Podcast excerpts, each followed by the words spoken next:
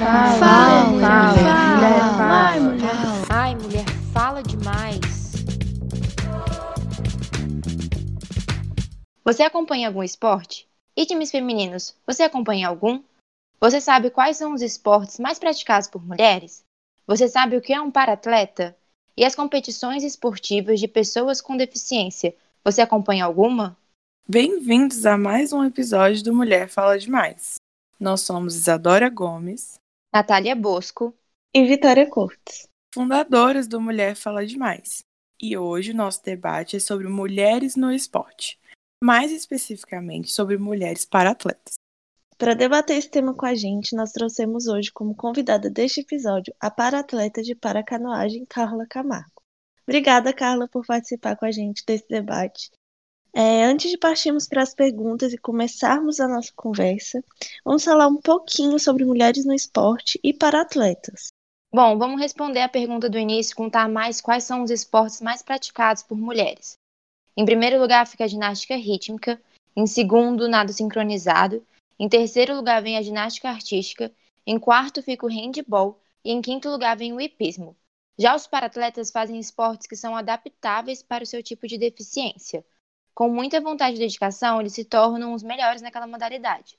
As atividades que mais se destacam entre as pessoas com deficiência física são basquete, futebol de 5, tênis de mesa, natação e ciclismo.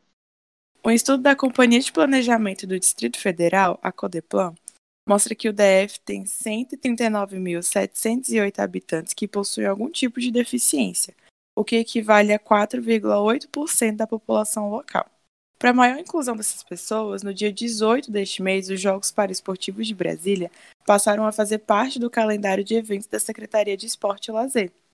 A Portaria 145, publicada no Diário Oficial do Distrito Federal, oficializa o trabalho de valorização dos paratletas da capital federal e atende uma demanda antiga da categoria que pedia por mais condições estruturais nos eventos esportivos. Agora, Carla, a gente queria que, antes de nós iniciarmos a conversa, você contasse um pouquinho pra gente sobre a sua experiência como para-atleta de paracanoagem. Por que você decidiu esse caminho e quais foram os seus maiores desafios?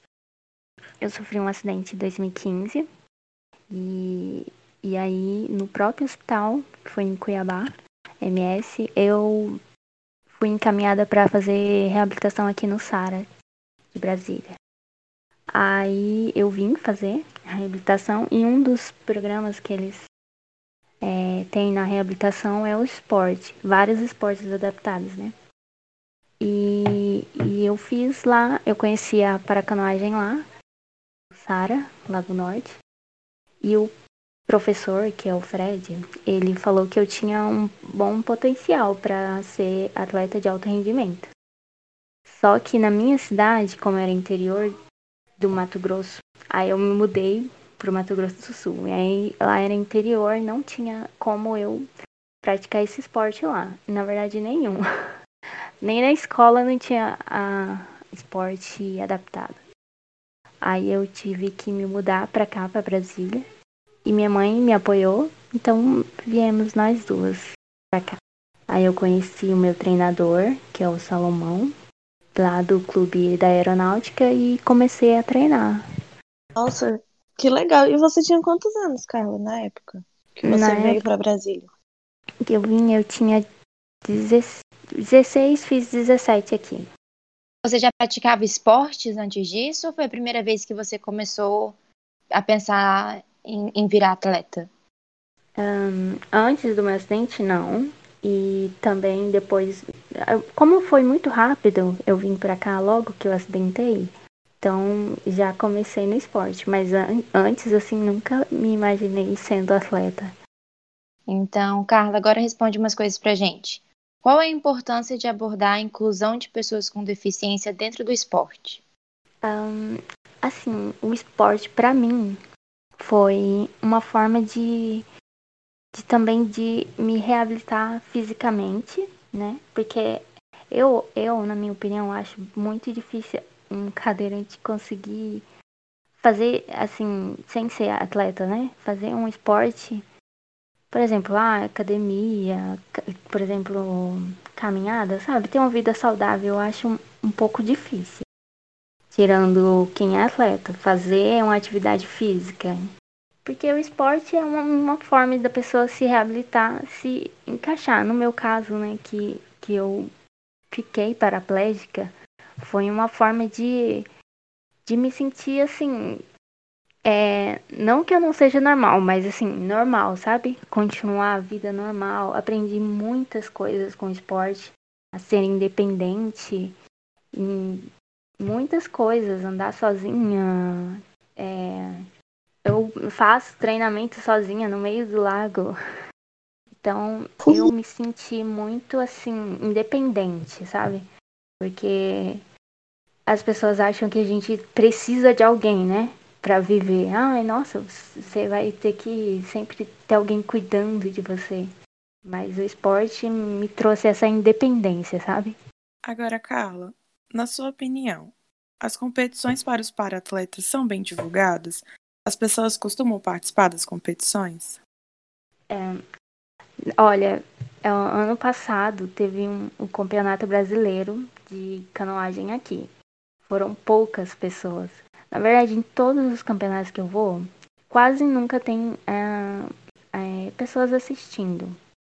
É mais assim, uma ou duas escolas, mas não tem muito. E a, aqui a divulgação, para mim, não foi suficiente, sabe? Porque até passou na TV e tudo mais, mas as pessoas mesmo não se dispõem aí, mesmo que a entrada seja gratuita, né? Um clube aqui em Brasília, nossa, eu fiquei sempre eu fico assim, nossa, ninguém vem assistir, nossa, é tão legal, tão bonito ver.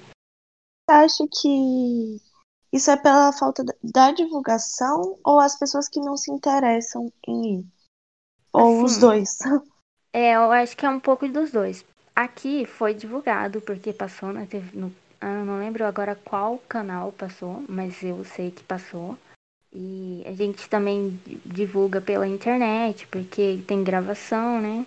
Quase, eu acho assim que é um pouco também das pessoas que não se interessam a ver, a conhecer muito triste isso, né? Deve ser tão legal. Eu nunca fui, pessoalmente. É, Mas é eu legal. já assisti pela TV e tal. E eu, com certeza, se eu soubesse, eu também nunca vi divulgando. Não sei se é por ignorância minha mesmo, mas eu nunca vi e com certeza eu iria. Eu adoro assistir competições, acho super legal. Gosto muito de torcer. É muito assim, quando você escuta a torcida, parece que te dá mais um, um, impulsiona você a rimar mais, não sei. Quando você escuta alguém gritando, mesmo que você não conheça, você escuta alguém falando o seu nome lá, vai, Carlos, tá quase. Nossa, Nossa isso com te certeza. faz querer ganhar mais ainda, ser mais rápida. E Carla, para você, como uma mulher atleta, Quais são as dificuldades? Porque, tipo assim, a gente sabe que no esporte as mulheres já não são muito valorizadas. E mais do que isso, como é ser uma mulher para atleta no esporte?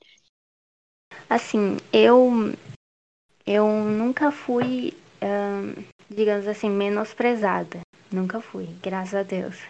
Mas são poucas para, para atletas na minha categoria a, isso prejudica a gente porque a bolsa atleta ela tem que ter um limite de pessoas na raia. E ano passado, na a maioria, não, algumas vezes já não teve é, esse benefício em algumas raias porque tinha poucas competidoras, poucos estados. Assim, pode ter duas, mas do mesmo estado, então assim não conta. Tem que ter mais mulheres de outros estados na mesma raia. E aí isso prejudica a gente no caso de não ter bolsa, porque tem poucas competições. Agora, comparando assim com, a mascul com o masculino, nossa, tem muitos atletas. Na minha raia, no máximo, às vezes só tem três. Então, não tem como ele, o governo não libera o, a Bolsa Atleta quando só tem três e três, duas é do mesmo estado. Então, não, isso para mim eu acho um pouco chato, porque a gente treina e faz tudo para conseguir um, né, uma bolsa para você se manter no esporte, que não é barato. E aí você acaba sabendo disso. Ano passado, nessa competição que teve aqui, eu fui na canoa, na V1, que é uma canoa. E aí eu fiquei entre as pr três primeiras. Não ganhei bolsa porque não tinha não tinha olímpico da, dessa modalidade. Só dão bolsa para as modalidades que são olímpicas. E a canoa, na minha categoria, não foi não foi olímpica. Então. E a categoria do, do lado, que é a mesma, foi. E eu fiquei assim, mas como assim? Se a, categoria do lado da minha, de canoa também, e, e eu não. E a minha não vai, nossa, fiquei um pouco chateada. São três categorias, né? São VL1, VL2 e VL3. A minha é VL3. Para cano... a categoria VL2, teve bolsa, porque era um, uma, ah, uma prova olímpica. Já a minha VL3 não teve. E eu fiquei um pouco chateada, assim. Que é, é praticamente a mesma coisa, né? É, e não teve. Eu fiquei assim, nossa, esse dinheirinho ia me ajudar tanto. E é a sua profissão, né? Sim. É, é, era ano passado eu, eu só tinha essa renda do esporte. E, e é você ganha um, um, um ano inteiro, né? Aí pro próximo ano você tem que competir de novo e ganhar. Aí eu não consegui, justamente por isso, né? Porque minha categoria, mesmo que eu ganhei, ela não era olímpica. E aí eu fiquei assim um pouco meio. E agora? O que, que eu vou fazer? Mas deu tudo certo, eu consegui ter outra renda. Quando eu fiquei sabendo, eu fiquei desesperada, porque eu falei, nossa, e agora? O que, que eu vou fazer? Porque esse era o meu único rendimento. E eu comecei a faculdade, eu pagava a minha faculdade com, com esse dinheiro também. Ia pro treino, tudo mais com, com esse dinheiro. Aí eu falei, nossa, agora, agora eu não sei o que, que eu vou fazer. Mas é, deve ser muito triste que você, por mais que tenha, seja uma atleta ótima, né, consiga vencer, ainda tem esse obstáculo. Deve ser muito, muito frustrante. E você comentou de, hum. dessas dificuldades. É, você comentou também da falta de participação do público, mas como é que você enxerga a maneira como os esportes praticados por pessoas com deficiência são tratados? A, a Isa comentou no começo é, que esse mês os Jogos Paradesportivos de Brasília passaram a fazer parte do calendário de eventos da Secretaria de Esporte e Lazer, mas isso é suficiente para dar mais visibilidade, para dar mais igualdade? Toda competição que a gente faz, a gente, a gente manda para o Instagram deles, da Secretaria de Esporte, e eles sempre postaram. Eu não sei, eu acho assim que também um pouco de falta igual do interesse das pessoas em verem, porque eles, a secretaria no Instagram, pelo menos, sempre postaram nossas competições, o que nós estávamos fazendo, né? Eu, assim, de verdade, eu não sinto isso de, de falta na mídia, né? Um, esse ano a gente começou a fazer um projeto lá do clube para que mandou para o governo e tudo mais para ter uma ajuda do governo no nosso esporte, porque o esporte mesmo ele é um pouco difícil de se manter, né, aqui em Brasília, porque nós não temos apoio ainda embarcações, tudo mais. Eu sinto mais falta disso, entendeu? Um apoio, por exemplo, algumas modalidades aqui já tem bolsa do estadual, ou no caso aqui distrital, né? Em outros estados também. E só na paracanoagem que ainda não tinha esse, esse apoio governamental, né? Desse sentido, assim, que eu sinto mais falta de, de apoio mas assim, na mídia, que eu sempre vi, eu sempre postei lá com eles. Mas assim, essa falta de, de apoio deles, nunca senti. Que bom, pelo menos a visibilidade já tá começando a acontecer, né? Isso. É. A gente sempre teve o contato deles para fazer essa parte da mídia, assim. E falando sobre essa visibilidade que está acontecendo mais por agora, né? Se você pudesse fazer com que algo fosse diferente para essa geração mais nova de para-atleta, o que seria? Da nossa equipe lá do clube, eu fui a primeira menina. Eu fui a primeira e quando a gente começou, nossa, era muito difícil. Muito difícil. Não tinha, assim, equipamento. Eu não sei, assim, se ou vocês já remaram alguma vez? Caiaque? Já, Boa. caiaque sim. Então, Aqui no lago mesmo. Isso. E aí vocês já viram que tem uns que é, tem níveis, né? Tem um tipo que é fácil, outro mais difícil um pouquinho e vai ficando cada vez mais instável. Sim. uhum. O nosso, nosso barco adaptado, ele é para olímpico, né? E quando a gente chegou lá no clube, não tinha um barco para olímpico. Só tinha olímpico, que é muito difícil até para quem não tem deficiência conseguir ficar parado nele. Era muito difícil. E agora, assim, mesmo com todas essas dificuldades, a gente já tem muitas ah, melhorias, assim, para a nova geração, né? Eu tenho 20 anos, 21, quer dizer, 21 anos, mas, assim, para as pessoas que chegaram agora na nossa equipe, tá bem, bem boa. Claro que precisa melhorar mais, mas a situação tá bem melhor.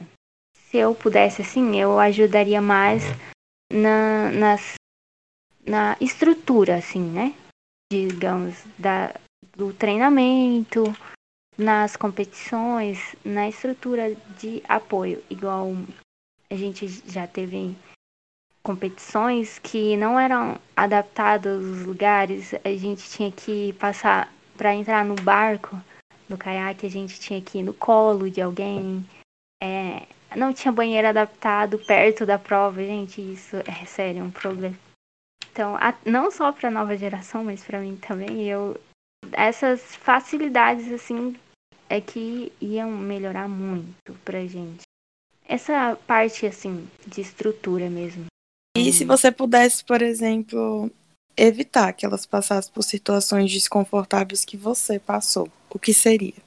Eu acho assim, no essa situação, por exemplo, de você treinar o ano inteiro, conseguir ganhar e aí se frustrar, assim, isso desanima, né? Você ganhar e não, digamos assim, não ter uma recompensa.